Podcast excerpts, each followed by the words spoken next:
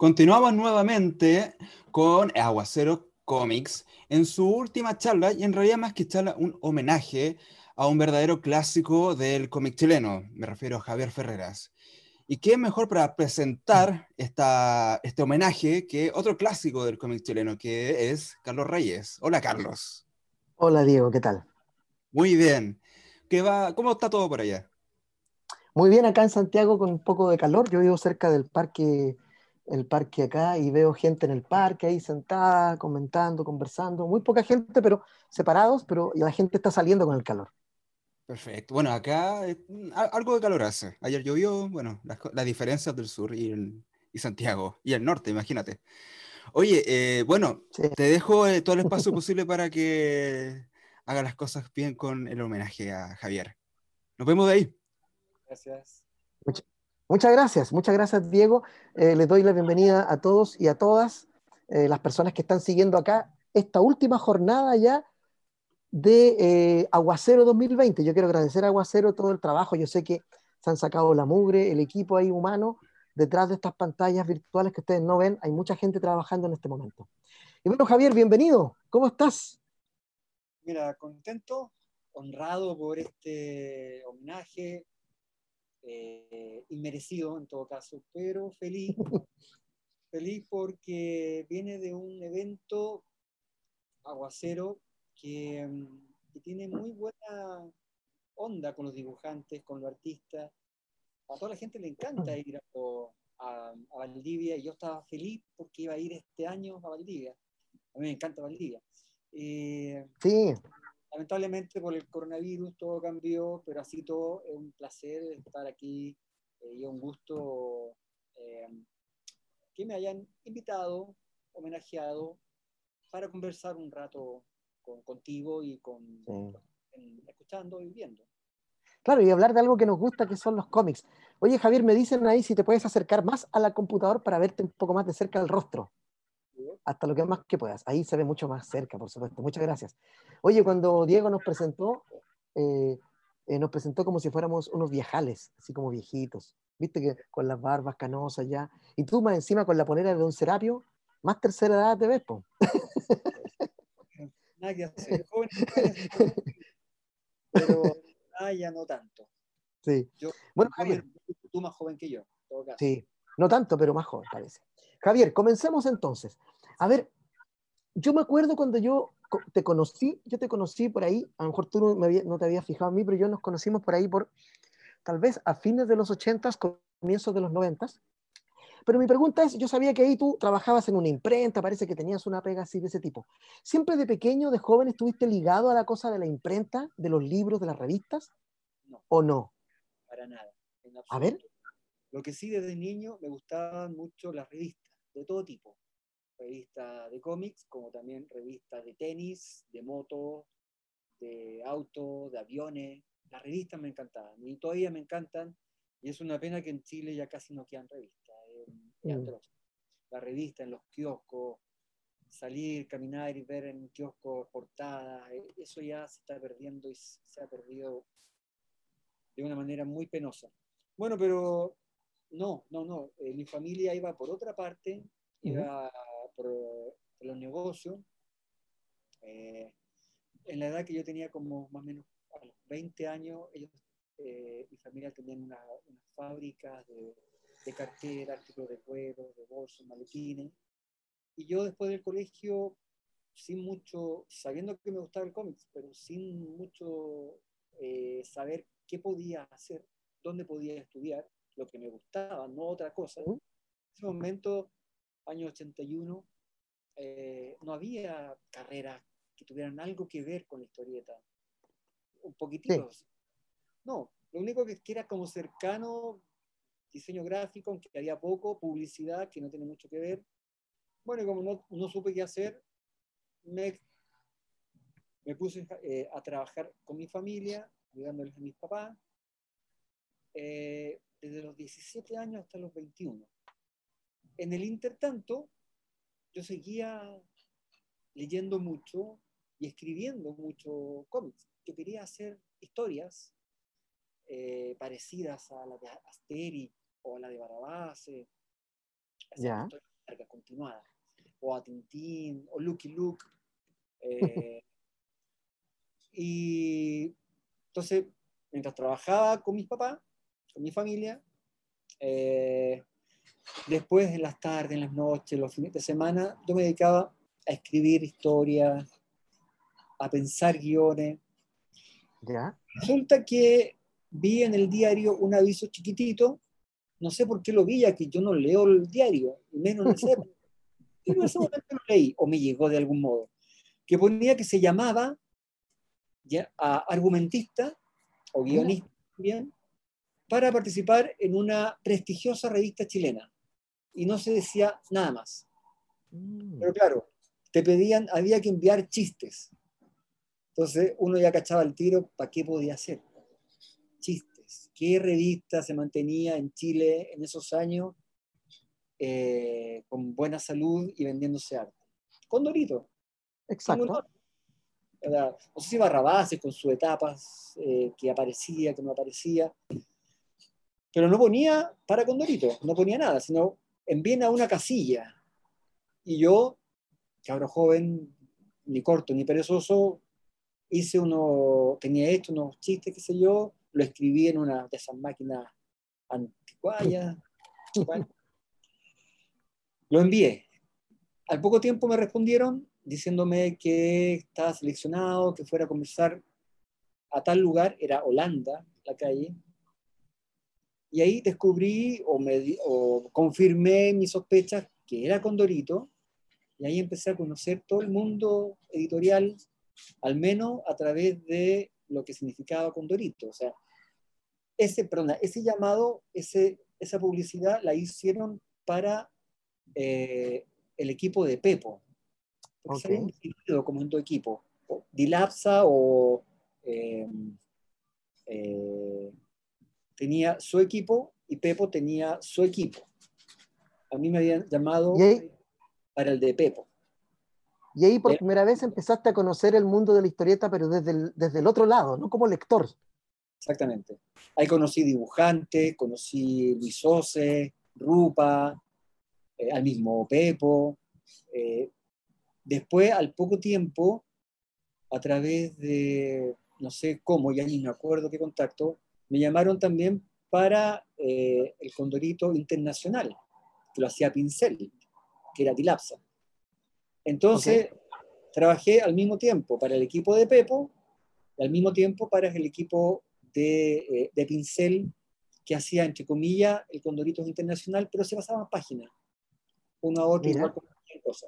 Bueno, en ese, en Pincel conocí a Nelson Soto, eh, y después al poco tiempo fui conociendo a, a Mario Igor, a Máximo Carvajal. Y ahí en ese, mo- sí, y en ese momento cuando conoces a Máximo, a Renzo Soto, a Pepo, ahí ya empiezas lentamente a pensar en la posibilidad de hacer una publicación o estaba muy lejos de, tu, de tus ideas. estaba muy lejos porque eh, yo seguía trabajando con mi familia. No había dejado eso. Pero ya cuando llegué a cumplir los 21 años, eso fue el año 85, eh, yo ya quería dedicarme a esto más, con más tiempo, con- íntegramente, no ratos libres. Pero Y- Javier, sí, Pero Javier, hay, hay algo muy interesante ahí porque si hoy día para alguien joven, relativamente joven como, como tú en ese momento, 21 o 22 años, meterse a hacer revistas de cómic o historieta ya es complejo, cuando tú lo hiciste era una locura, nadie pensaba en eso, porque en esa época que tú estabas pensando ya se había acabado casi toda la época de oro del cómic, estamos en dictadura militar. ¿Por qué tú confiaste siempre que esto podía ser algo, algo que no se podía abandonar? ¿Por qué te lleva de verdad en el fondo? ¿Era el fan? ¿Tú sentías que de verdad había poder, iba, diner, iba a haber dinero en ese mundo o te impulsaba otra cosa? No, dinero, no, difícil, difícil. Mira, lo que pasó cuando cumplí los 21 años, yo dije, quiero, entre comillas, independizarme y hacer lo que me gusta. Lo que me gusta era esto, ¿verdad? Eh, y lo que hice fue ir a España. Fui a España con lo que tenía, eh, fui a vivirlas mal, entre comillas, a un cuarto, una pensión media penca, años, sin nada, sin ningún tipo de comodidades como si las tenías en Santiago, pero fíjate que estaba en la misma cuadra, no tenía ni que cruzar una calle donde está Norma Editorial.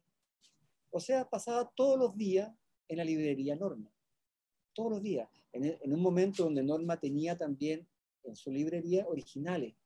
Y ahí conocí a los Moebius, los Bilal, los Manara, los Buc, los Bullón, o sea, conocí otro mundo.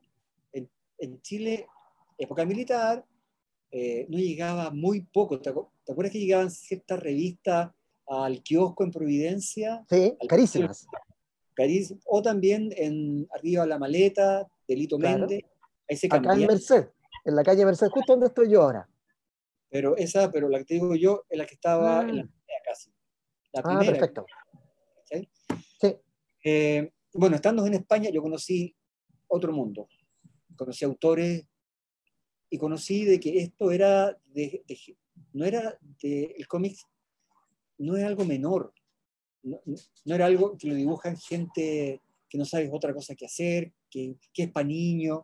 Conocí un mundo distinto, o sea, el cómic es para todo el público, hay para niños, mm. hay para jóvenes, hay para adultos, hay dibujantes, artistas, Moebius, talentosísimos, Manara, Hugo Pratt, Westergel. Eh, conocí eh, eh, la realidad internacional y más me enamoré, más eh, me llenó mucho la idea de que el dibujante era, es un autor, aparte de un artista que está expresándose y está haciendo arte, aparte de es un autor.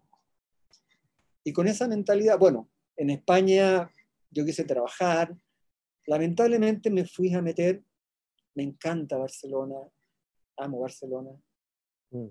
pero es difícil Barcelona si no hablas catalán. Querer trabajar si no hablas catalán es muy difícil, por no decir imposible. Viéndolo retrospectivamente, hubiera tenido que irme o a Madrid o incluso a Buenos Aires. Bueno, ya, mío ya sería otra cosa. Pero no, estaba ahí en Cataluña, estaba en Barcelona. Eh, después de ocho meses allá ya estaba ilegal. Ya no tenía ninguna visa de turista ni nada.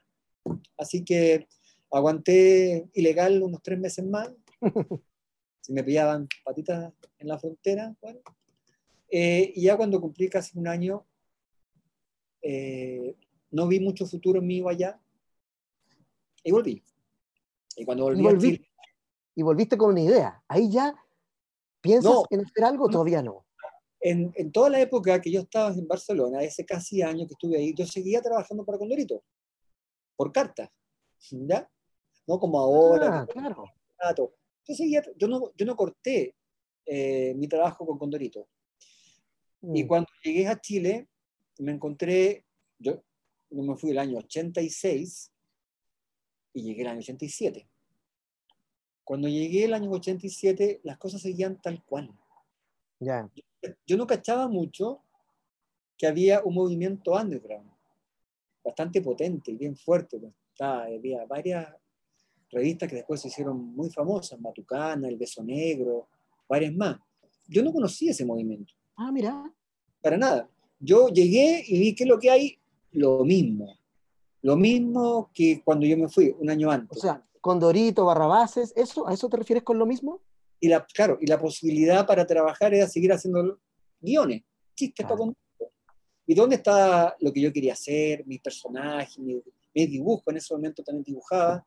Eh, la opción era tirarse a hacer una revista. Como me gustaba la revista, de todo tipo, como dije antes, vamos a hacer una revista de cómics. Y dio la casualidad que sin conocernos, eh, habían otras personas que también estaban eh, con la misma idea. Todos veinteañeros, todos Todos querían, estaban eh, intentando retomar un poco la tradición chilena de cómics. Y ahí estaban los ácidos, Alibó y todos los demás. Pablo Alibó. Un recuerdo para él.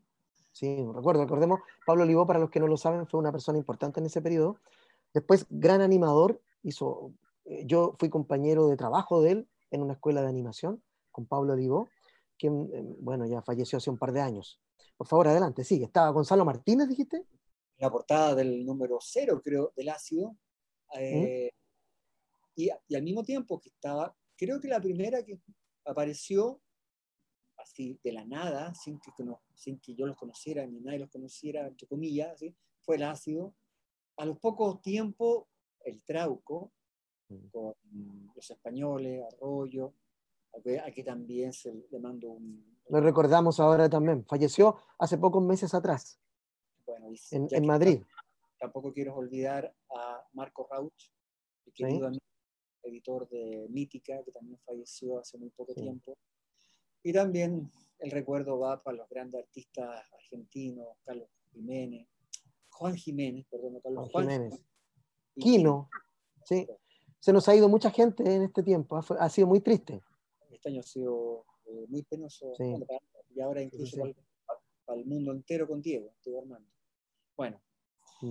Bueno, volviendo al tema, en esa época, años 87, 88, aparecieron en kiosco además tres revistas ácido, trauco y bandido.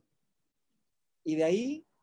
Y ahí me imagino que te pasa a ti como tu sueño empieza a verse realidad, empiezas a ver que en Chile aparecen cosas nuevas. ¿Eso te impacta mucho? Eh, me sorprende mucho. Me sorprende, eh, me sorprende de que sea toda gente parecida en edad, eh, con las mismas intenciones, los mismos gustos y los mismos deseos de hacer algo acá en nuestro país, de hacer cosas chilenas para un público chileno y que nos lean. Y en mi caso particular, yo estaba enfocado a una revista como las que a mí me gustaban de esa época, que era la Pilote francesa o la Simo que española. Mm. Pero, yo estaba siempre, desde el número uno de Bandido, eh, interesado en que sean una revista de autores, donde el dibujante presentaba su trabajo yo no le pedía algo específico en general, un 95%. No, ellos hacían lo que querían hacer, lo que, lo que les gustaba, si era cómico, si era serio, si era tiras cómicas, era humor de una página, era una historia continuada. O sea, libertad total. Al autor que haga un trabajo como él lo desea hacer. Y una revista especializada en cómics. Ahora, tú empiezas a ver esto. Suena fácil hacer una revista, pero incluso hoy día es harta pega hacer una revista, incluso en una época en que hay muchas mujeres y hombres que dibujan en Chile y todo. En esa época, ¿qué tan difícil era? Tenías que primero sentarte, pensar un nombre, empezar a buscar gente.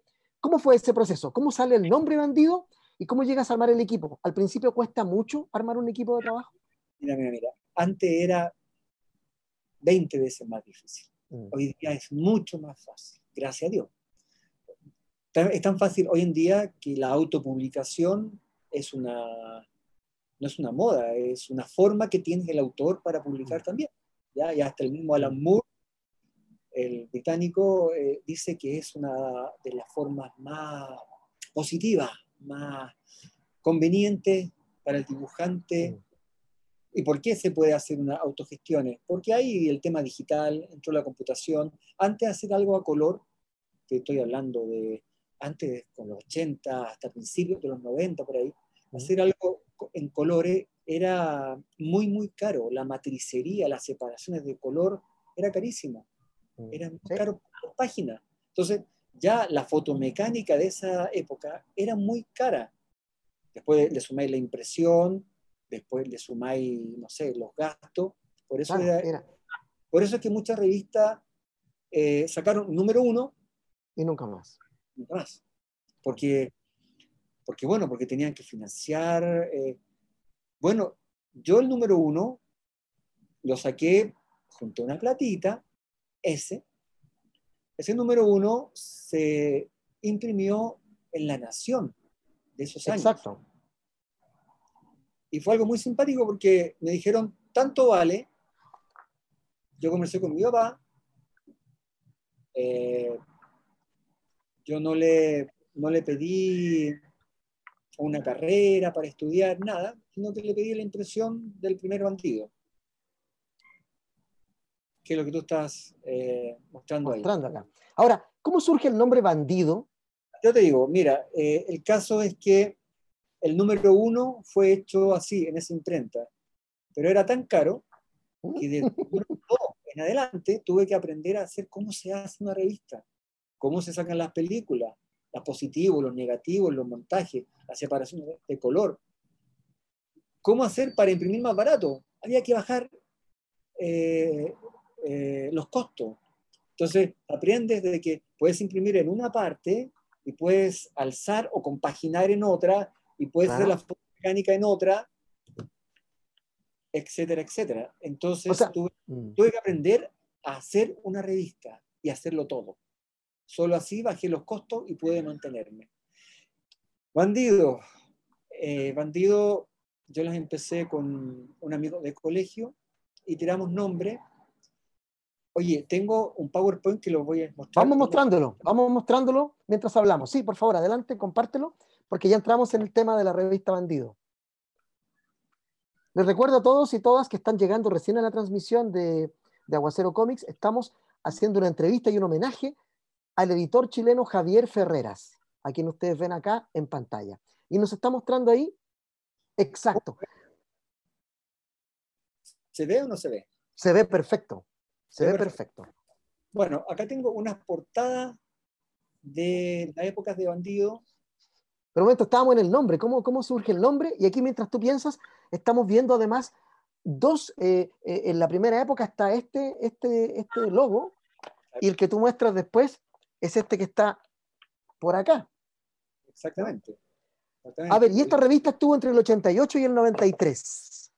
Pero ¿por qué bandido? Pues cuéntame eso, porque hay gente que no lo sabe. ¿Por qué? ¿Dónde sale ese nombre?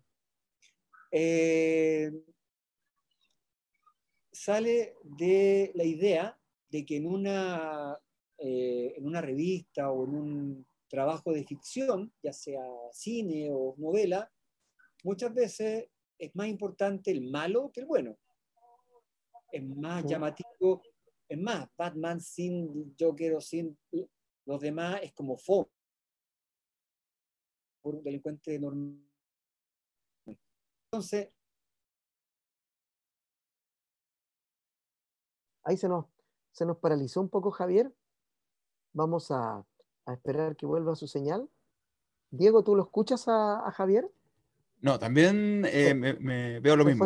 vamos a esperar que vuelva a conectarse. Mientras tanto, ahí, como comentaba yo, estamos viendo los logos de, de, bandido. Y una cosa interesante que quiero hablar con él después, que esta página, él dijo que era un dibujante al principio. Miren, estos son los dibujos que hacía Javier Ferreras, aparecen en el número uno de su revista. Este dibujo, bastante bueno, es del señor Javier Ferreras. Me gustaría saber por qué no siguió dibujando después. Ah, Imagino que... Yo no sabía eso. sí, y aparece acreditado acá, por supuesto. Dice Ferre. Ahora, me imagino que debe haber, eh, haberle pasado como a todo el mundo, Diego, que tal vez lo absorbió tanto el trabajo editorial que tuvo que dejar de lado esa pega, ¿no? Yo, bueno, cuando, nos, va, a contar Javier, pero yo apostaría que sí, eso mismo. Imagínate tú que, eres un dibujante ya que trabaja todo el tiempo y que además tuvieses a cargo la producción de una revista, imagino que en un momento colapsas, no te da. No, ya, ya, ya cumplí con las páginas porque me imagino que se daban plazos como para entregar. Ya, ya eso te mata, te mata el tiempo. Mm. Y además editarlo y poner de acuerdo a mucha gente. Eh, la, la, verdad es que hay que tener vocación de, de, editor, así como hay que tener vocación para ser cura, hay que tener vocación porque sabes que van a ocurrir muchas cosas y que tienes que solucionar muchas cosas. Sí.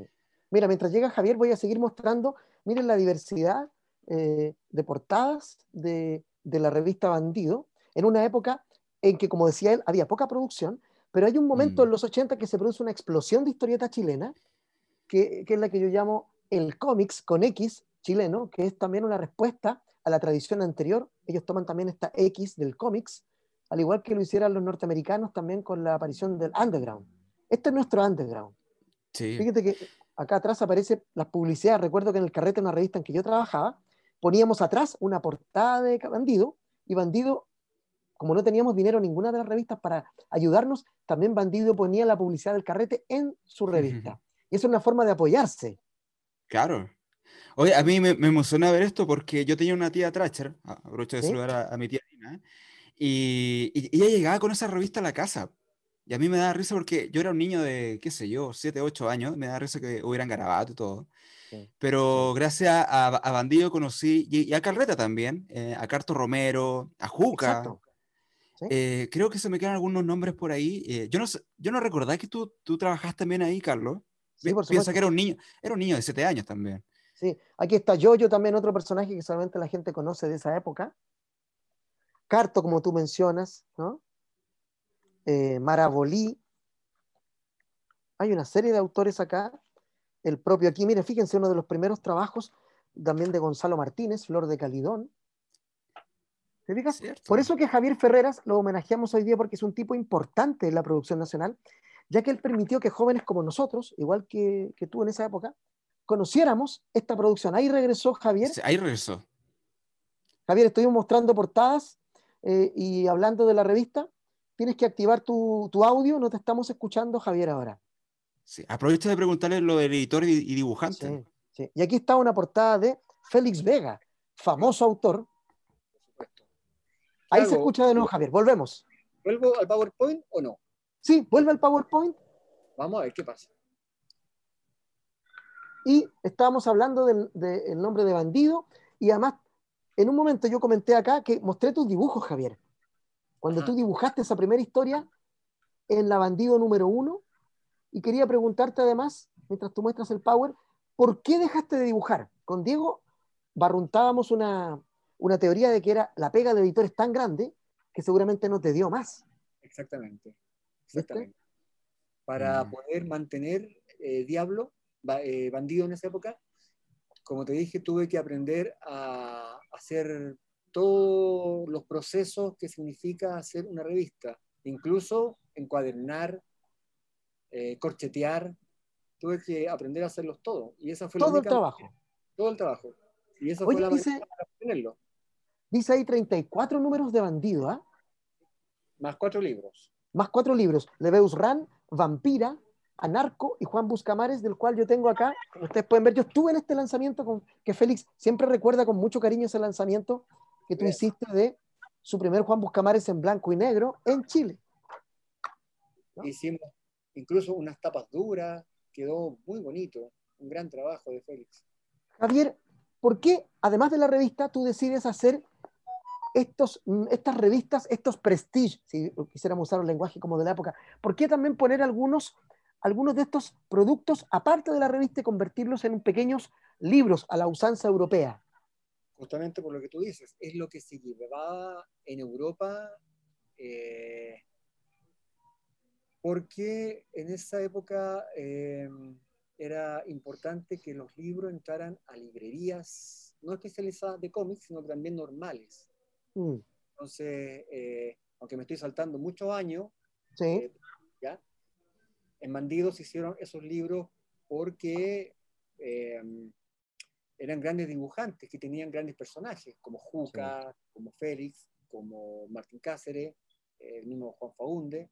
eh, pero claro, no tuvieron la venta porque no tenían los canales de distribución ni de venta que sí hay hoy en día y que sí hay en otros países. Entonces, eran Claro. libros que eran hechos más por una cosa de orgullo, de, no orgullo, sino de gusto personal, mm, más que algo de que iba a ser un buen negocio.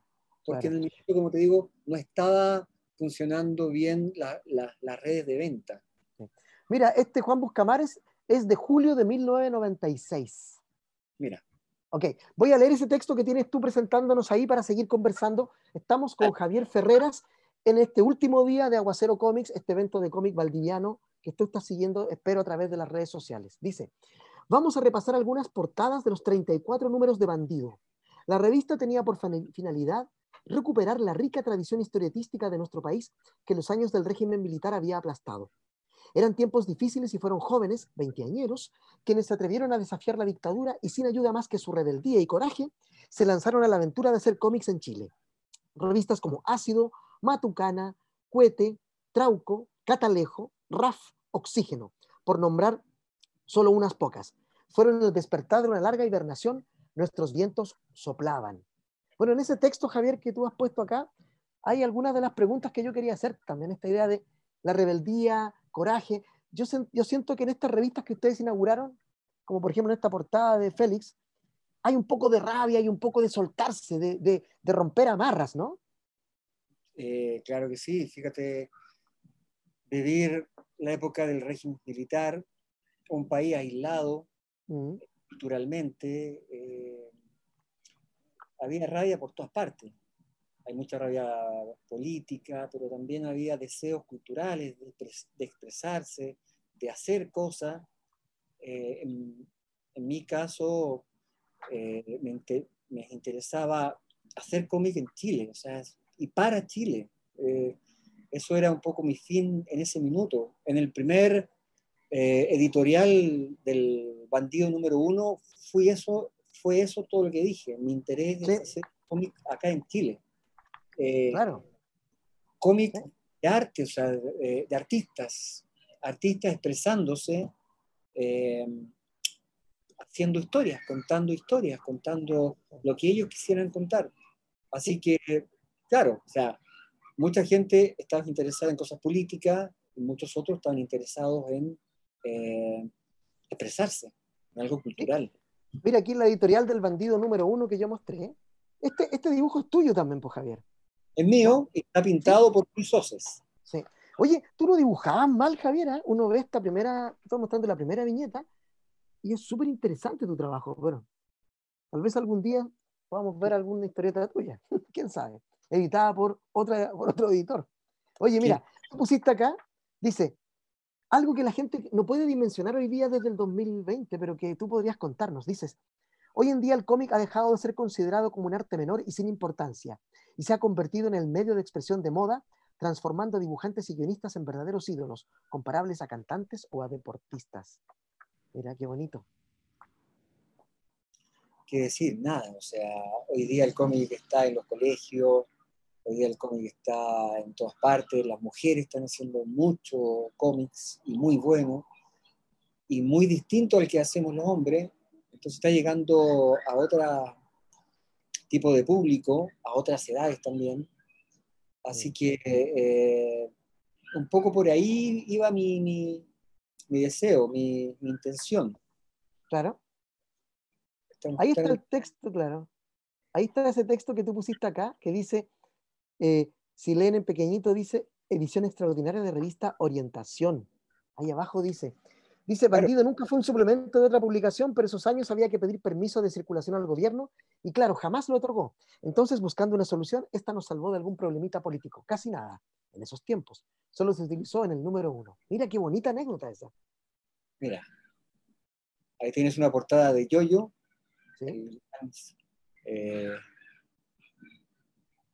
y acá bien claro pone que el orgullo máximo nuestro era contar con los talentos, con una gran cantidad de talentos, eh, como Mario Igor, como Máximo Carvajal, como Cole Espinosa, eh, y junto a los jóvenes que venían, como Marabolí, como Salfate, el mismo Pato González, Juca, bueno, Juan Vázquez, Mauricio Herrera, era una eh, unión de la experiencia y la calidad de un Mario Igor con el buen hacer, la, pasión de un Félix, de un Mauricio.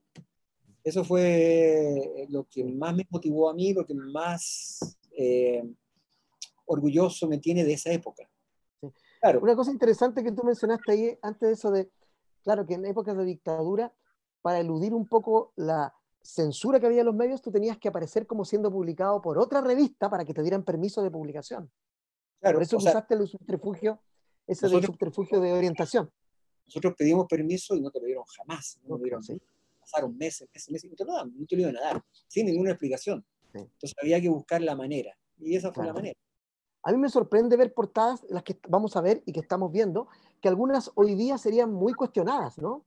Porque era otra época eran absolutamente incorrectas en ese momento y creo que hoy día todavía siguen siendo revulsivas y contestatarias desde hoy. Por ejemplo, ese que mostraste antes del, personaje afroamericano, afrodescendiente, o sea, afrodescendiente, sería bien cuestionado hoy día por los labios demasiado grandes, ¿no? Eh, pero era otra época en que eso no se veía de esa manera. Entonces, eh, es interesante hacer notar eso desde el presente. Eso, habían estereotipos que hoy día ya son mal vistos. Sí, sí por supuesto. Sí, sí, el, el, tema de la mujer también, etcétera, que vamos a ver seguramente en otras portadas. Ahí está una gran portada de Pato González, también desaparecido dibujante porteño, ¿no? Claro que sí. ¿Cómo, ¿Cómo, fue trabajar con él? Porque Pato González publicó muy poca historieta. ¿eh? Sí, sí, muy. Eh, bueno, Pato González vivió en Francia, eh, tenía un gran talento, eh, un talento que lo reconoció el mismo Lucas, pero tenía una, una vida de artista, de esta... Artista, Disipada. Eh, sí, muy loca, muy... Sí. Eh, muy poco centrada, ¿verdad? Si hubiera sido más centrado en su trabajo, quizá era difícil porque a lo mejor hacía cosas, muchas cosas y no podía publicarlas o venderlas bien, y a lo mejor eso trae frustraciones o, o yo qué sé, Sí. Pero perdimos un talento tremendo Sí.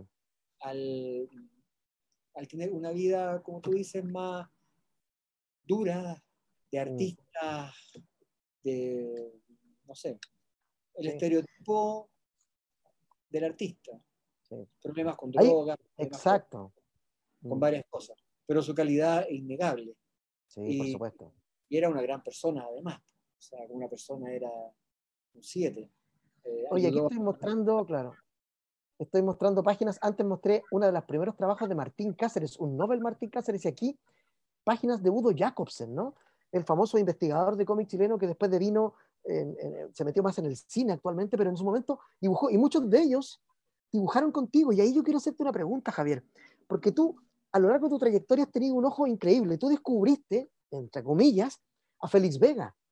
Uno de los primeros personajes que se creó en Chile de superheroico fue Diablo, en la época más contemporánea, y uno de ellos fue dibujado por Gabriel Rodríguez. ¿no? ¿Dónde, tú, tú, tú también publicaste a Juan Vázquez, tú también publicaste a, a, a- a- a- como tú dijiste, a, Narco de Juca. ¿Cómo eres? Tú tienes una capacidad que pocos, eh, yo creo, editores de esa época tenían de descubrir a esos grandes talentos chilenos. ¿Cómo, ¿Cómo sabías tú que estabas frente a un dibujante que merecía estar en bandido? ¿Cuáles eran las características que tenía que tener? En tu mente, ¿cuál era tu ideal? Si es que existía. ha cambiado en todo caso. Ha Mm. cambiado harto, eh, por suerte. Eh, claro, yo tengo un gusto, como todos, ¿verdad? De tanto ver cosas españolas, argentinas, muchos chilenos también, uno se hace un gusto. Esa portada, fíjate, lee lo que pone ahí. Sí, dice, pero lo peor era tener que sacar portadas con Batman para vender más. A nadie le gustaba esa estupidez, pero ya van a ver que se hizo más de una vez. Claro, utilizando las películas para vender historietas. había que hacerlo, lamentablemente. Pero bueno, eh, a lo que voy yo, claro, muchos artistas me gustan su estilo. Y lo publicaba porque era fanático también de ellos. Pero con el tiempo he ido cambiando un poco, he abierto un poco más la mente. Quizás eh, me gustan quizás cosas muy específicas, pero el cómic es muy amplio. Eh, hay artistas que pueden tener estilos eh, muy distintos unos de otros. Eh, pueden ser estilos cómicos, humorísticos, satíricos, Claro. realistas, figurativos. Entonces, publicar solo lo que me gusta a mí no es lo más, no es lo mejor, de hecho. O sea, es más conveniente ver que el trabajo tenga. Mira, eh, ojalá que el trabajo tenga un público. En el cómic, quien decide es el público Mm. no el editor, la verdad. Claro, yo puedo decir que se publica, que no se publica, pero si el público no lo compra, hasta ahí llegamos. Hasta ahí llegamos Oye. con, con ese artista. Dijiste Lamentablemente. algo, dijiste algo sumamente interesante en tus palabras, uno desliza que al principio tal vez publicaste esos que te gustaban a ti, a ti, pero con los años has visto que hay cosas que a ti no te gustan necesariamente, pero que te parecen igualmente buenas. Y eso es un cambio fuerte en tu forma de ver la historieta. Me parece sumamente interesante eso que acabas de decir. Mira lo que dices tú acá, mira esta portada. ¿Perdón? Mira esta portada. Esta portada es completamente Sí, mal vista hoy en día. sí, por supuesto, por supuesto. Y esto sí. también. Sí, sí, sí. Pero era otro periodo, claro, es cierto. Otra mirada. Pero eso, me interesa eso que acabas de decir. Tú mismo lo dijiste, tal vez no es que no te gusten, pero tal vez tu mirada como editor se amplió mucho más porque aparecieron nuevos estilos, nuevas formas de hacer historietas, ¿no? Claro que sí, claro que sí. Pero el resultado, como te digo, es el público el que decide. Ahí ya no entro yo a decidir. Yo quiero publicar a muchos artistas, muchos me gustan, muchos otros quizás no mm. me gustan, pero reconozco que son talentosos y que son profesionales y que merecen una oportunidad y todo, mm. pero es el público. El público es quien decide este autor, este personaje funciona y, y ahí entramos a un problema de nuestro país. Mira, otra más. Sí, sí, sí. Otra más, bueno, este está con un robot. Otra más, jovencita. Sí, sí. Era una estética ochentera, era una estética ochentera que en Europa también se, se, se hacía ese tipo de portadas. Sí, Félix Vega. Félix Vega ahí.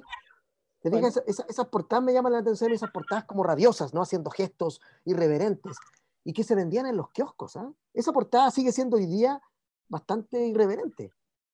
Claro que sí, claro que sí. ¿No? Claro que sí.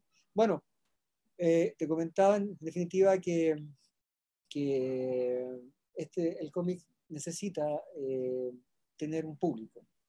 ¿ya? Mm, quizás sí. no muy masivo en Chile, pero sí necesario para que se pueda vender, para que se pueda continuar con, con la obra. Ya no existen lamentablemente las revistas eh, anteriores, la antigua, eh, donde habían tipo magazine, donde habían varios artistas mm. y podían haber distintos estilos y distintas obras. Hoy en día ese tipo, tipo heavy metal, tipo antes Metal Urlan, o la mismo, como dije, Pilote, Simbo, ya prácticamente están desaparecidos. No, no existen. Y lo que existe, no que, que hay es la obra de autor, el libro, el manga, el cómics, book, de, de, un personaje o de un autor. Esa es la portada de Mauricio Herrera. ¿Esta Antes portada que... es la última portada de Bandido? Es la última, sí. Ahí está, última. señoras y señores, esta es la última. Aquí yo tengo todo esto recopilado en un tomo que tú hiciste de los últimos números de Bandido. Los últimos cinco. Sí, los últimos cinco. Sí. Me faltan algunos en mi colección, así que un día te voy a saltar a ver si te quedan por ahí algunos. Me te los compro que sean carísimos. Me faltan, así que ojalá. Me faltan. Sí, me faltan. Intercambiemos, a lo mejor yo tengo uno que tú no tienes repetido y tú me pasas uno que puede ser, porque tengo como un par repetidos, pero no le no. cuenten a nadie, porque ya me van a empezar a escribir todos los giles, oye, pero véndemelo a mí. No, señores, yo voy a hablar con Javier primero. Bueno, Javier, sigamos. En ¿Sí? Ya en el último número, aparte de estar un poco cansado de todo el trabajo, estaba poco contento porque no era la revista que yo quería hacer. Ah, ok. A nivel técnico, a nivel de producción. Yo quería hacer revistas eh, de mejor calidad, eh, como las europeas, como la revista a color, como los norteamericanos, los comic book, como se hacían en Chile antes, en la época ¿Sí? de eran revistas a color, el color de esa época, color aplicado por fotomecánica, pero existían.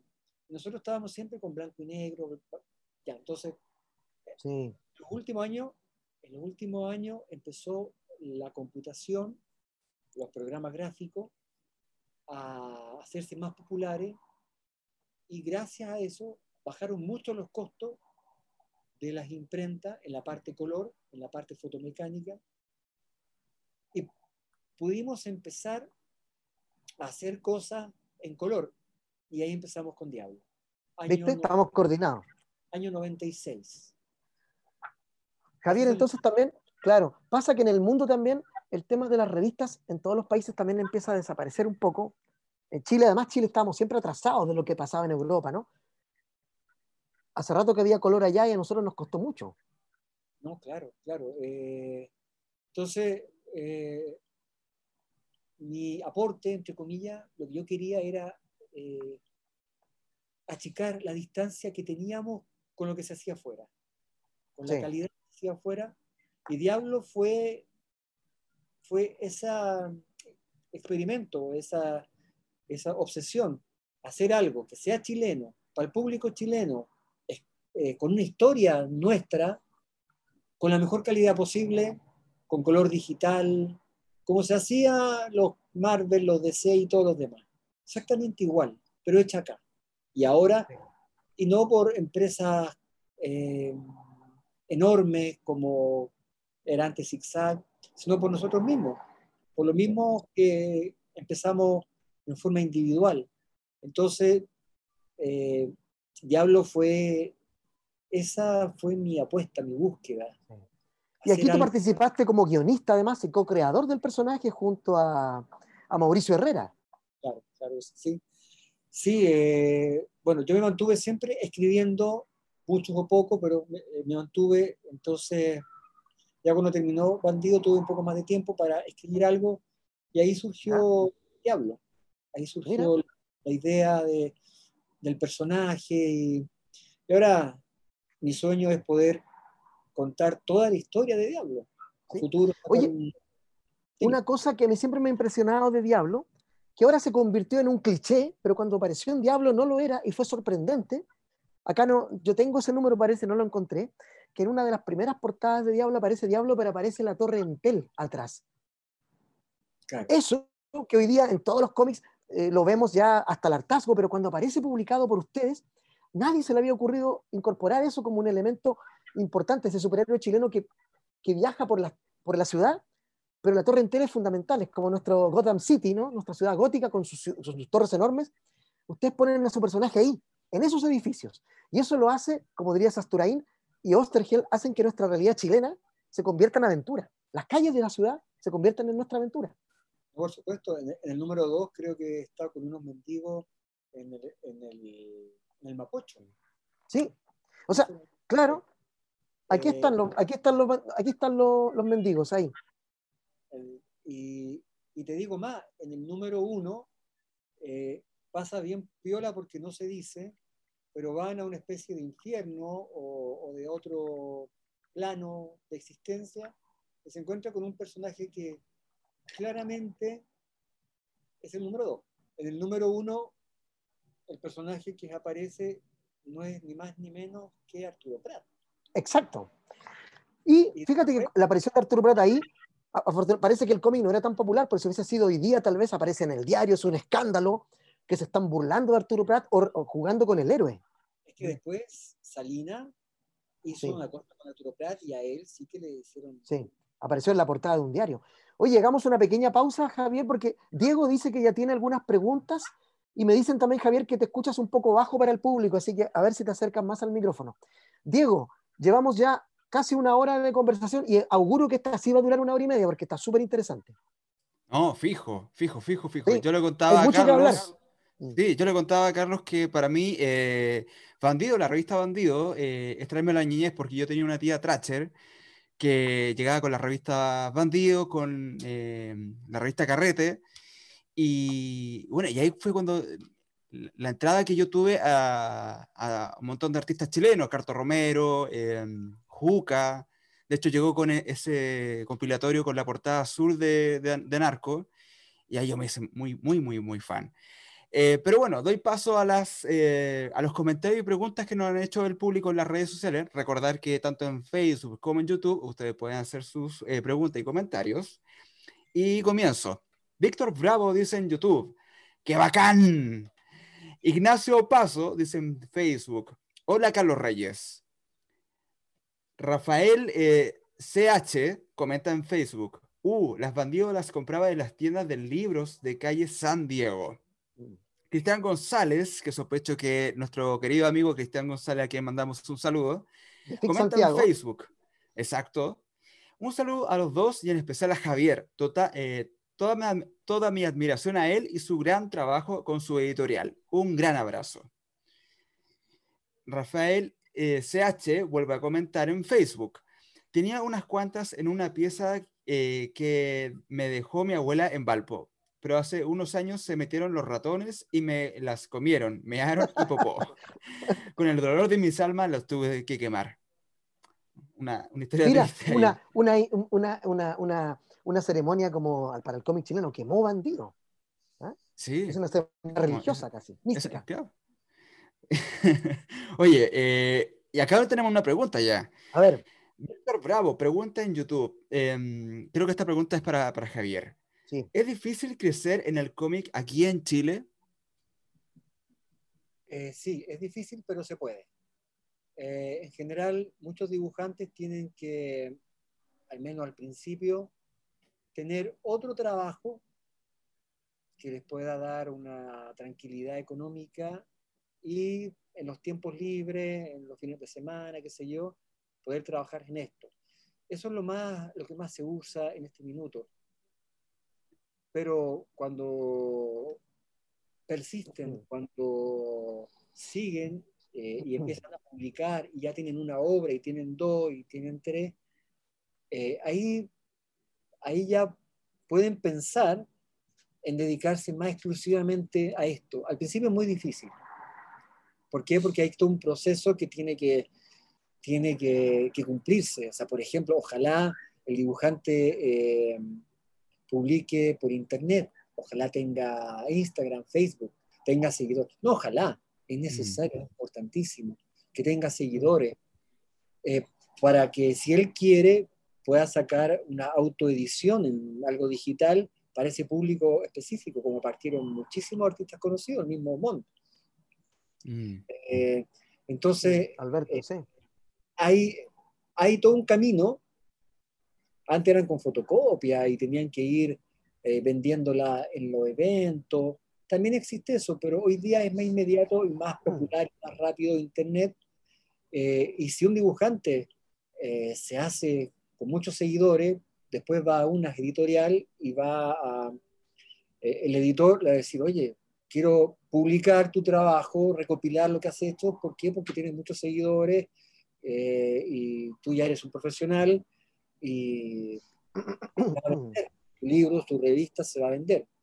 Entonces, es difícil, pero bueno, aparte de ese caminito por internet, también están los fondar, optar a fondos del gobierno para, para hacer que te paguen para hacer un trabajo o que te paguen para imprimir ese trabajo. Ahí estás viendo la página web. Sí, estoy mostrando mientras tú hablas, para los que no saben, estoy mostrando la página web de Visuales para que vayamos viendo algunas cosas. Es visuales.net y ahí están apareciendo muchas de las revistas nuevas. Pero Javier, adelante, siga nomás. Eh, bueno, como te decía, y están los fondos del gobierno donde el dibujante puede optar a participar en un concurso, en un fondo, para que le den una cantidad de dinero para la parte artística, quizás después más adelante participa de nuevo para la, eh, si se lo gana, para la parte de impresión. Hay distintas opciones para poder publicar. Mm. Eh, bueno, me cambió el, el look, pero estamos ok. Oye, Javier, sigamos un poco en la... Me quiero detenerme para volver atrás y después seguir avanzando hasta el presente. Me gustaría que habláramos un poco de, de bandido, o sea, de diablo. Cuéntame más, porque eso es una historieta muy popular que todavía hay muchos seguidores y seguidoras de esa historieta. Mm. ¿No? Mira, con Diablo pasó algo súper especial. A ver. Eh, se vendió muy bien, fue la gran novedad para los cabros jóvenes, veinteañeros o de menos edad, algo chileno y una historia ambientada acá. Así que se vendió bastante, por suerte. En esa época yo tenía una imprenta ¿Mm? eh, que, o sea, mi familia me decía, oye, tienes que hacer algo para ganarte la vida, para ganar dinero esto de, de los cómics no me daba y tenía que trabajar mucho para hacer todo el proceso. Entonces, una opción era, fue colocar una imprenta donde recibí trabajo de otra gente y te pagaban poder sacar eh, cómic, eh, imprimir, pagar el papel, sé yo, y bueno. Eh, una curiosidad es decirte que esta es publicidad, pero no puedo no decirlo con Adicop mantuvo el cómic chileno un gran tiempo, porque yo hacía trabajos para Conadicop, la cooperativa de la vivienda. Entonces, con ese dinero, yo podía sacar cómics. Ellos no tenían idea, pero claro, yo trabajaba para muchos clientes, ellos entre otros, eh, y de esa manera eh, pude seguir eh, haciendo Diablo, como dice también Atalanta, Dragón Lemur, varias revistas de esa época, años 96, 97, 2000, 2001. Lo que quería contar es que no fue tan bien con Diablo, no sé si tiene alguna coincidencia o no, alguna injerencia, pero en esa época empezaron a traer cómics desde México. Empezaron a, juntar en unos grandes containers todo lo que no se vendía en México de cómics de superhéroes, llámese Batman, como los X-Men, de ambos, de, DC y Marvel y de Image. Bueno, al final eh, mandaban container a Chile y Argentina con lo que no vendían en México, de Vid, editorial Vid, okay. y taparon los kioscos. Hmm. Yo contaba que había, no sé, 50 eh, títulos mensuales de revista que además tenían apoyo de televisión, de cine, de serie animada. Eh, era imposible mantenerse en los kioscos compitiendo. Era, duro. Mm. No, y es injusto. O sea, fíjate, esos países eh, que te traigan lo que no venden acá, que ya está medio bajado, medio, ya no está nuevo, nuevo, te lo vendan por kiosco y a un precio mucho, mucho más barato que lo que vale realmente, que lo que lo venden en su país, donde lo cual no hay manera de competir con ellos. Era imposible. Era como que vendían ropa usada eh, por nueva. ¿Y qué pasa? Que con eso se terminó eh, la, la opción de eh, seguir en kiosco en esa época. Ok. ¿Por qué? Porque era, ya no se vendía como antes, ya era pérdida. bueno, y al mismo tiempo la imprenta ya cumplió su ciclo y no quería seguir trabajando para cliente, así que se cerró también la imprenta, se cerró eh, Diablo, hice mm. después un número como aparte, un Zenith, eh, buscando dónde venderlo. Porque, a ver, en todo el mundo, ah, en los, mayor, en los países donde más se vende cómics, gran parte es debido a las librerías de cómics, las especializadas. ¿ya? Entonces hay que trabajar con ellos de la mano. Pero nuestro país, nuestro país es especial. Las librerías de cómics son especiales en nuestro país. Eh, cuesta mucho. Quizá ahora en la actualidad... ¿Cuál es la diferencia de nuestras librerías con respecto a las otras? ¿Cuál sería la, una diferencia fundamental para ti? Bueno, o sea, a ver, te voy a poner Estados Unidos, aunque ya están cambiando, eh, las librerías tenían que comprar la revista mm. a través de Diamond. Claro, eh, Diamond, que era esa Biblia gruesa que sacaban, eh, sacaban las portadas de los números de los siguientes meses. La librería pedían lo que pensaban que iban a vender, X cantidad, y la compraban. Bueno, así Estados Unidos pudo mantenerse mucho tiempo. Hoy día está cambiando ese modelo. Pero a, lo que yo voy, si tú vas a otras partes, las librerías de cómics, especializadas en cómics, le dan un espacio re importante al cómic de su país, promocionándolo.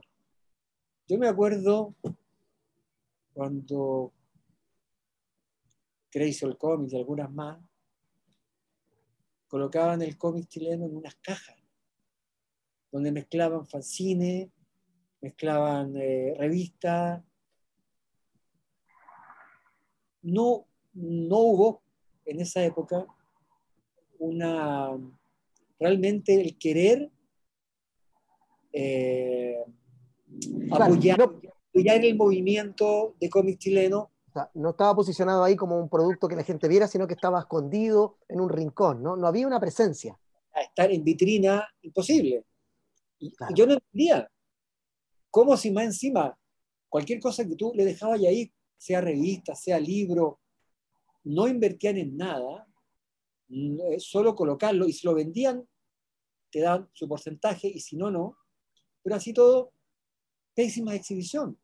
Claro, Algunos, Claro, pocas, pocas, pocas veces la gente puede comprar algo si no lo ve. Claro.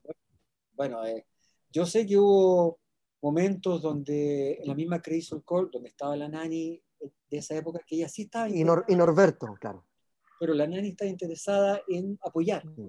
en mostrar, en sabiendo que hay un vínculo muy estrecho entre librería especializada y cómic en, del- de tu propio país.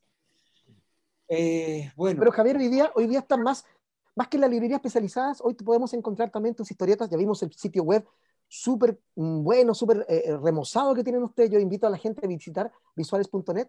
Tú también estás ahora con tus libros en librerías también tradicionales, ¿no? bueno, esa ha sido la diferencia.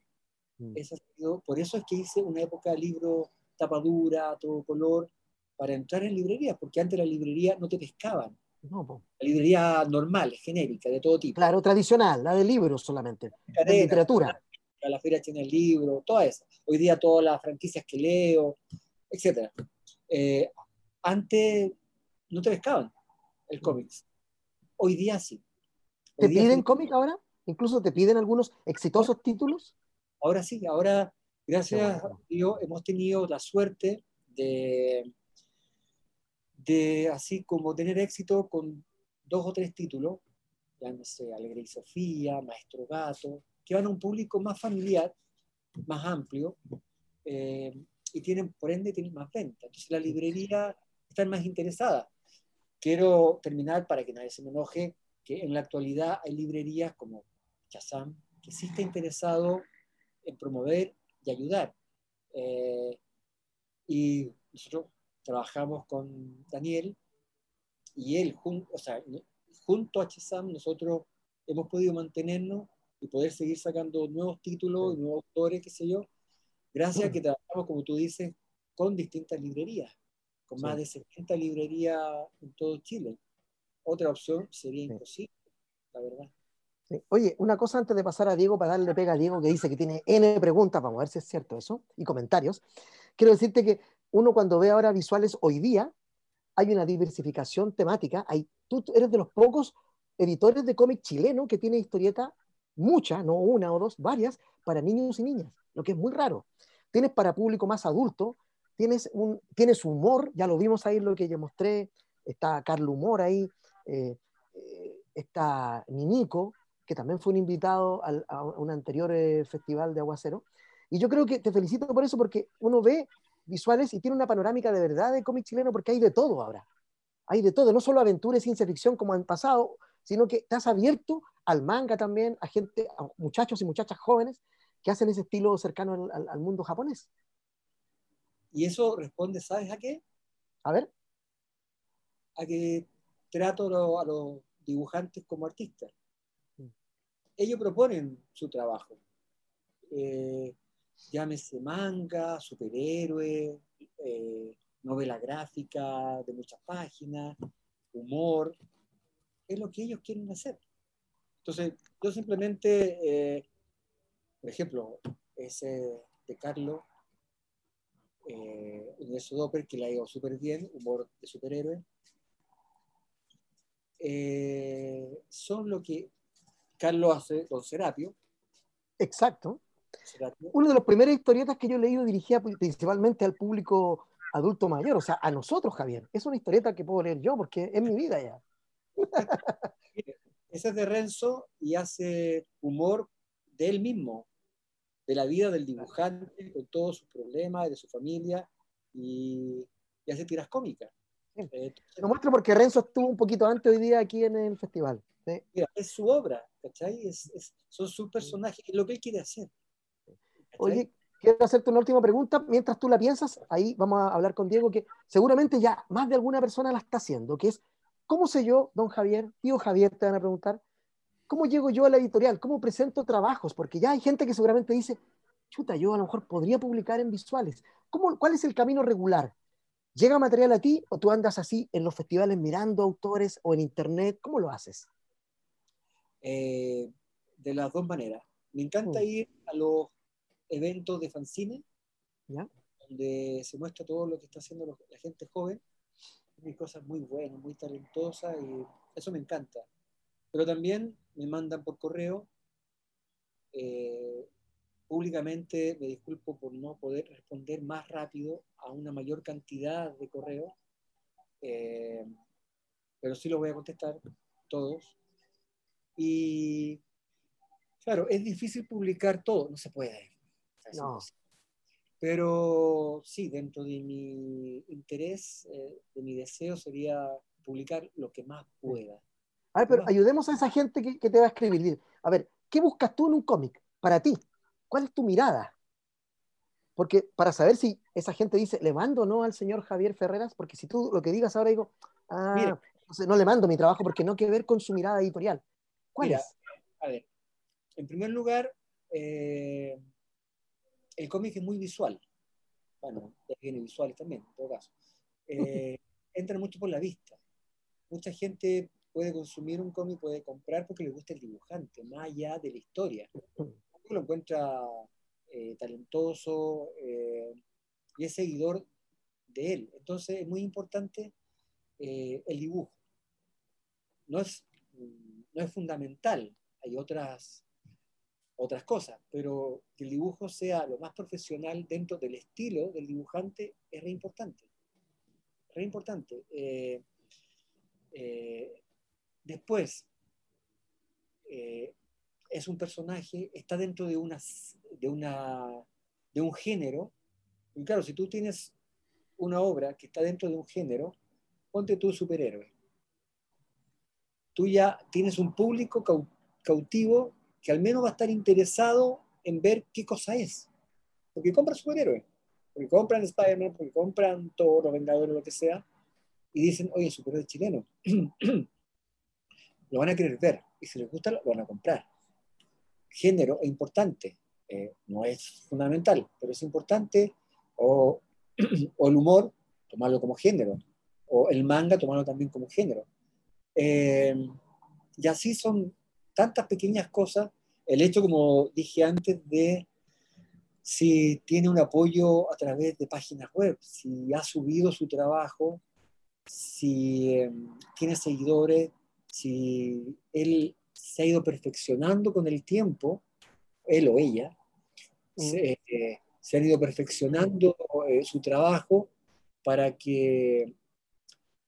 el gran problema que tiene la gente joven es que su obra va a competir con gente con muchos más años de trayectoria y experiencia. Al no haber revistas magacinescas de distintos autores, de distintos títulos, y hay solamente revistas eh, de, de personajes o de autores, y muy pocas así, así como libros genéricos, así temáticos, como por ejemplo eh, terror. Y ahí tú puedes meter varios autores eso queda muy poco. En general, lo que más se vende hoy en día es la obra individual de un autor que tiene un guionista o tiene un colorista, pero es él. O es él que hace el lápiz o otro que hace la tinta, pero es él. Entonces, el autor joven está en desventaja con los mismos autores con más trayectoria, tanto nacionales como internacionales. Su libro, su obra va a competir con los demás. Entonces, ¿cómo se hace un espacio? Él está, entre comillas, empezando, con gran esfuerzo, entonces es muy difícil.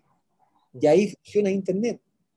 Que él no se detenga, no, no, le, no se bajonee, porque tiene que llegar a una calidad suficiente, no espectacular, porque si no, no se publicaría nadie hasta los, no sé, veinte y tantos años. No, eh, pero sí una calidad publicable. Eh, y ahí entra, como te digo, la idea de que trabaje eh, lo, más, lo que más se pueda, incluso para que trabaje para él, que haga sus cosas eh, por amor al arte, sin que se tengan que pagarlo, que él haga sus cosas para perfeccionarse, para mejorar, para después juntar material y tener material para mostrar. Y ahí, bueno, hay que decirle a la gente, mira, me parece bien tu trabajo, pero por tu edad eh, te faltan algunas cosas. El cómic es muy difícil, tienes que dibujar figura humana, tienes que dibujar perspectiva, pasado a tinta, sombra, churado, son muchas cosas. o sea, básicamente, claro, como tú dices, estudiar caso a caso eh, a cada autor y cada autora. Claro, hacer cómic parece fácil, pero es harta pega y principalmente cuando te lleguen a, mostrar cosas que te manden páginas de cómic, no ilustraciones, me imagino. No, no, claro, ilustraciones también pueden mandar. ¿no? ¿Ah, sí? ah, para ver Devianar o para ver otras páginas, ver cuál es el estilo. Ahí uno se hace como la idea, la idea de qué tanto, a qué público puede llegar. Mm. Si es un público más juvenil, un público más infantil, un público más adulto. En Chile el problema es el público adulto.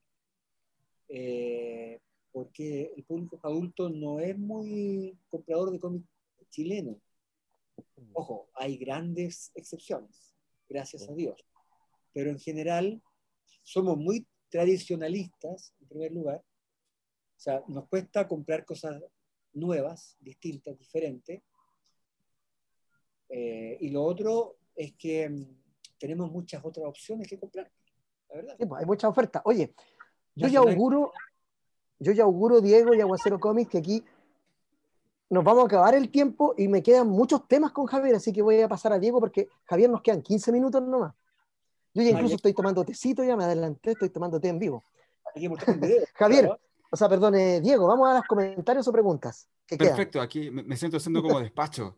Yanko Super pregunta en YouTube. Como artista joven, es muy motivante escuchar la historia de Javier.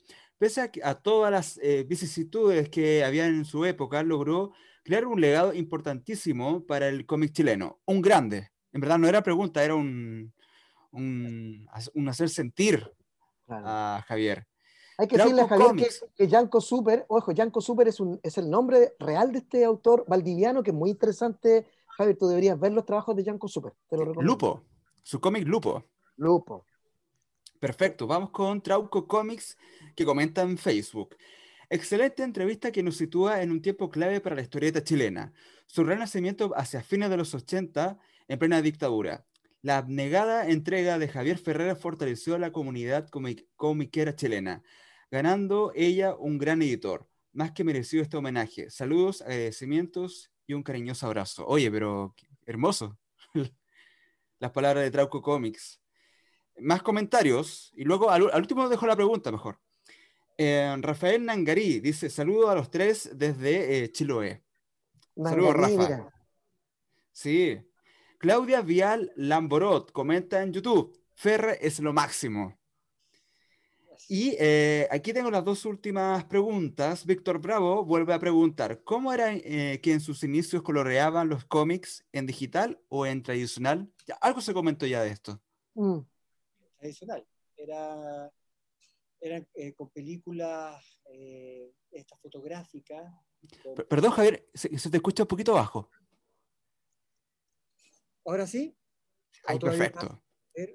Mm, ya, mira, eh, eran, era no digital, lo digital funcionó desde los años 91 en adelante, por ahí más o menos, al menos en Chile, al menos nosotros, eh, eran, eran en películas tipo de esta fotografía, eh, donde se recortaba manualmente con bisturí casi lo que se iba a pintar eh, con, los colores, con cian, con magenta. Mira, se imprimían siempre en cuatro colores, sean magenta amarillo, excepto con Dorito que lo hace con dos, con negro y con un magenta. Eh, entonces, con esos cuatro colores se, consigue, eh, por porcentaje de los mismos colores, se consigue toda la gama de colores de impresión. Y entonces, si tú querías por ponerte un ejemplo, que, a ver, de Condorito un fondo fuera color magenta al 100%, tú cortabas con una película eh, eh, todo el contorno donde va el dibujo con una película que esté al 100%. Si querías que fuera un, eh, un gris, lo mismo con el negro al 10%, al 20%, al 30%, al 40%, al 50%. Bueno, era un lío, era algo mm. muy difícil y algo muy caro. Es complicado de explicarlo eh, así de buena primera y en tan poco ratito, pero era carísimo, o sea, era imposible para hacer. No sé si por eso Condorito lo hacía las cosas en dos colores, pero, eh, pero había que vender mucha cantidad de revistas en la época de Zigzag, en los Mampatos, tenían que venderse mucho, mucho para poder financiar siquiera el costo de la fotomecánica tradicional. Del color, del color tradicional. Para hacer el color, sí. Bueno. vamos con la última pregunta, entonces. Vamos. Conectarte TV pregunta en YouTube. Hola, saludo a todos. ¿Cuántas ediciones de Diablo se hicieron?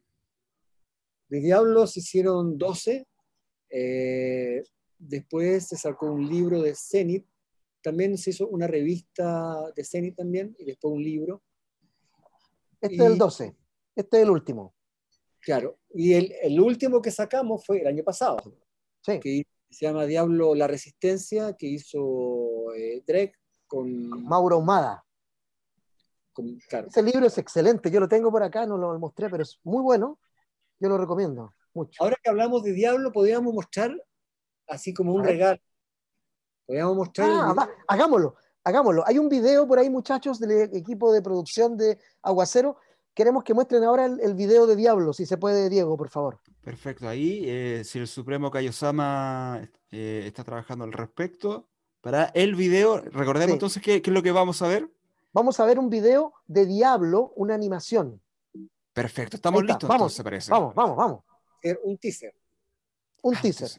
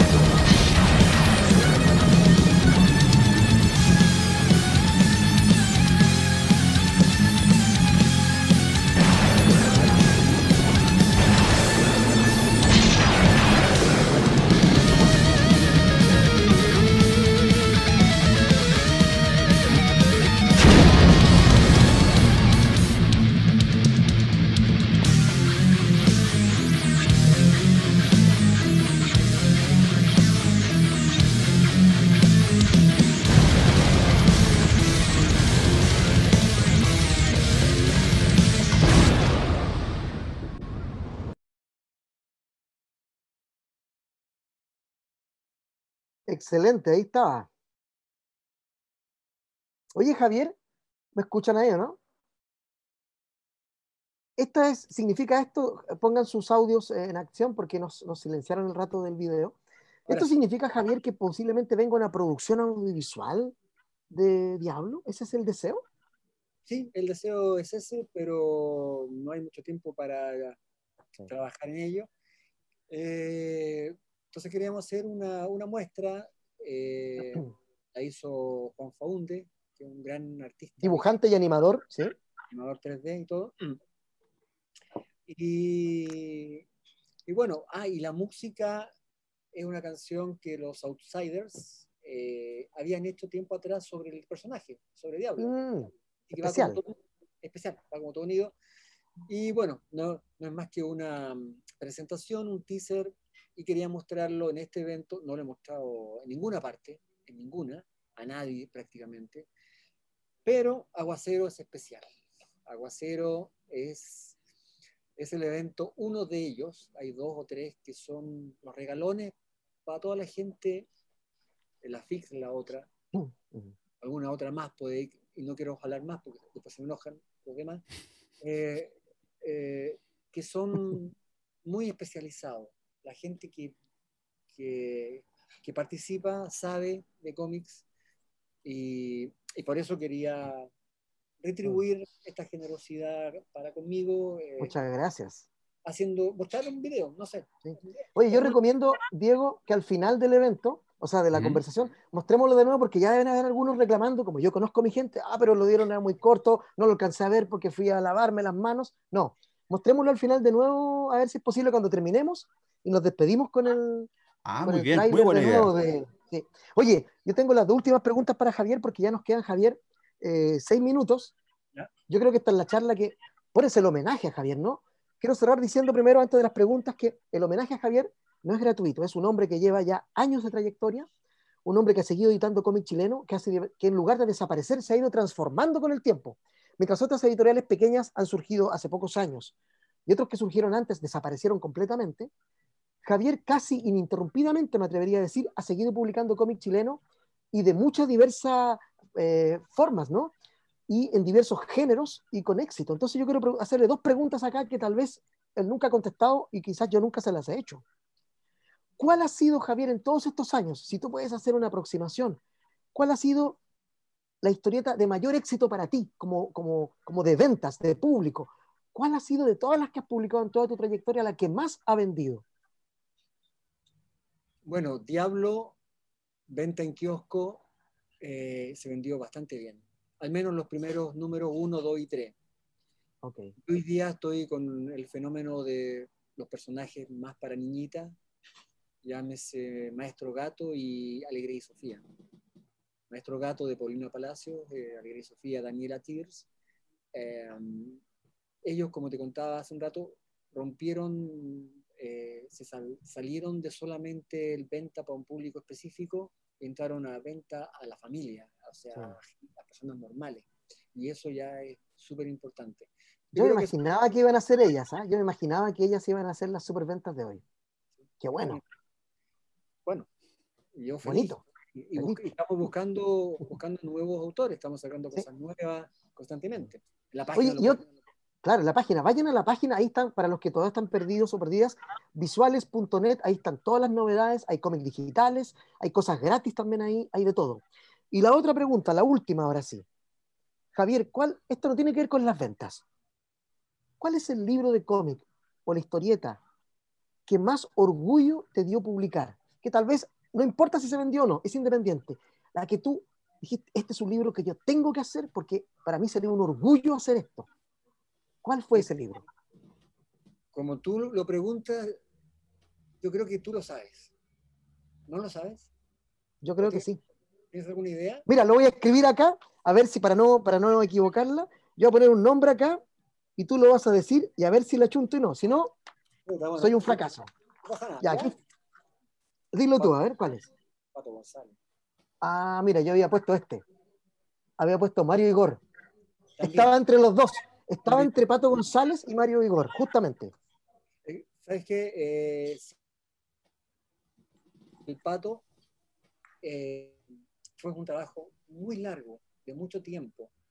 Recopilar todo, todo porque el, Pato votaba, regalaba, rompía mm. cosas originales. Entonces, buscar esa obra fue un trabajo de dos, dos tres años, ah, arreglarla digitalmente y, sabes que eh, el tema que se venda o que no se venda me cae sin cuidado en lo absoluto, o sea, es una obra que siempre está conmigo en la feria donde voy, intento mm. llevar, si no sé que están ahí. Y bueno, es un libro que sirve también porque lo, vende la, la viuda de, de Pato, Rosa, Rosa Ríos. Eh, ella sí vende ese libro. Eh, y, es un formato grande, es un libro a todo color, es un libro de Pato, un amigo, em, que hay muy poca publicación de él. Hay una cosa en Valparaíso, pero el tuyo es el único libro solo de él, solo dedicado a su trabajo, mucha ilustración ahí, mucho dibujo rescatado, incluso de servilletas en algunos casos, de papeles sueltos, que no hay otra edición así y que incluye, según mal no recuerdo, todas las historietas que él publicó, que no fueron muchas. Sí, sí, sí. Eh, las que publicamos en Bandido, las que publicamos en Tauco. Ahí hay una portada para que ustedes lo conozcan los que no conocen. Esta portada de Bandido es de Pato González. Sí, exactamente. Y bueno, es el libro que más, que más cariño le tengo por todo el trabajo que significó, por quién ah, era. por el rescate. Mm. Por, el, por lo tremendo artista que fue, por el legado que dejó en su trabajo y, y bueno, va a llegar a un público muy específico, solamente a un público seguidor y gustador del arte y del cómic y del dibujo. pero, pero ya no me interesa mucho, o sea, yo estoy feliz. Pero eso es otra cosa bonita de tu editorial, que yo he visto que has publicado libros que tú sabes que probablemente son para un público muy pequeñito, y también publicas otros que tú sabes que van a tener mucha salida. Y tal vez el que vende más permite que se publique ese otro que de otra manera no podrías publicar. Es exactamente como tú dices. Se venden más, permiten. Era como en la época antigua, eh, me sentí un poquitito salvando toda la distancia que tú quieras, pero me sentí un poquito como Mafalda. Gracias a Mafalda se pudieron sacar Fontana Rosa y, muchos más. O gracias a Asterix, Jogrelik, eh, eh, Dargo pudo sacar Blueberry y Exacto. Ahora sí, gracias al éxito de un par de personajes, eh, he podido darle la oportunidad a más gente, a más creadores, sacar más títulos, esperando siempre que, que, que eh, encuentren su público. Y otra cosa, otra cosa bonita con esto cierro, porque, y quiero dejar los últimos minutos a Javier si él quiere decir algo que no le preguntamos, porque a veces uno pregunta cosas y tú siempre dices, pucha, nunca me preguntan esto, yo lo voy a decir igual, así que piensa si tienes algo que decir.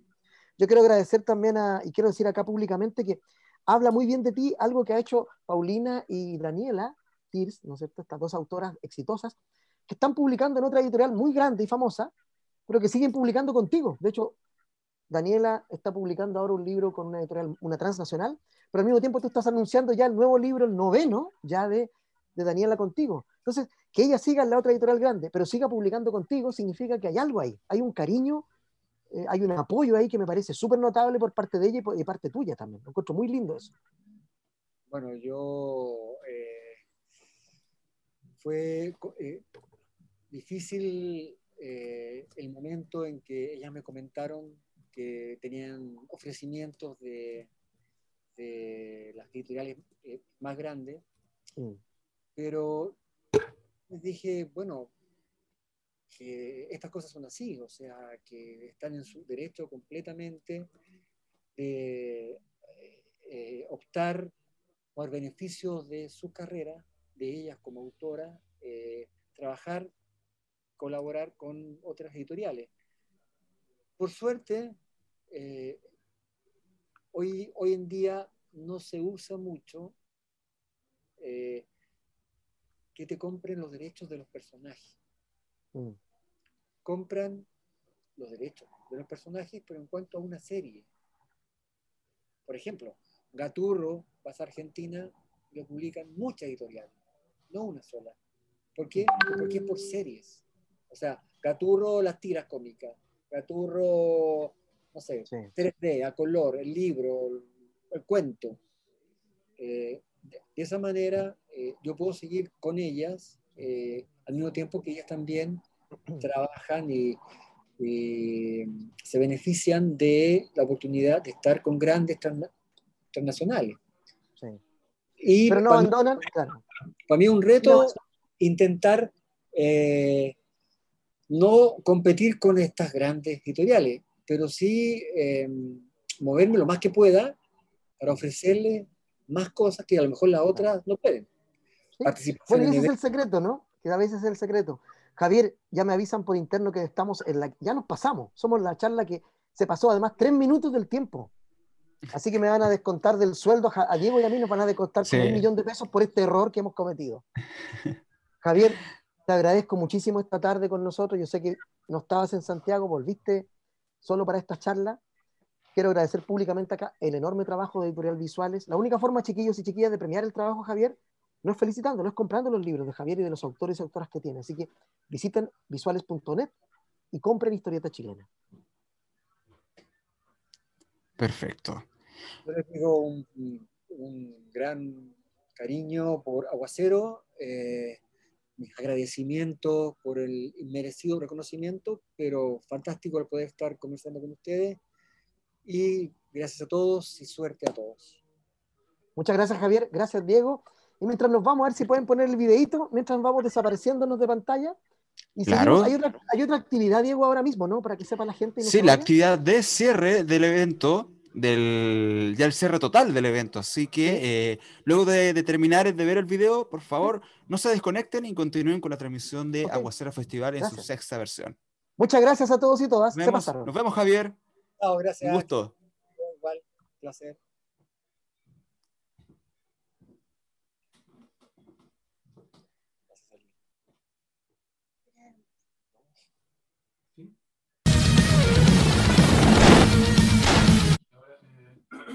Vamos a... Escuchen.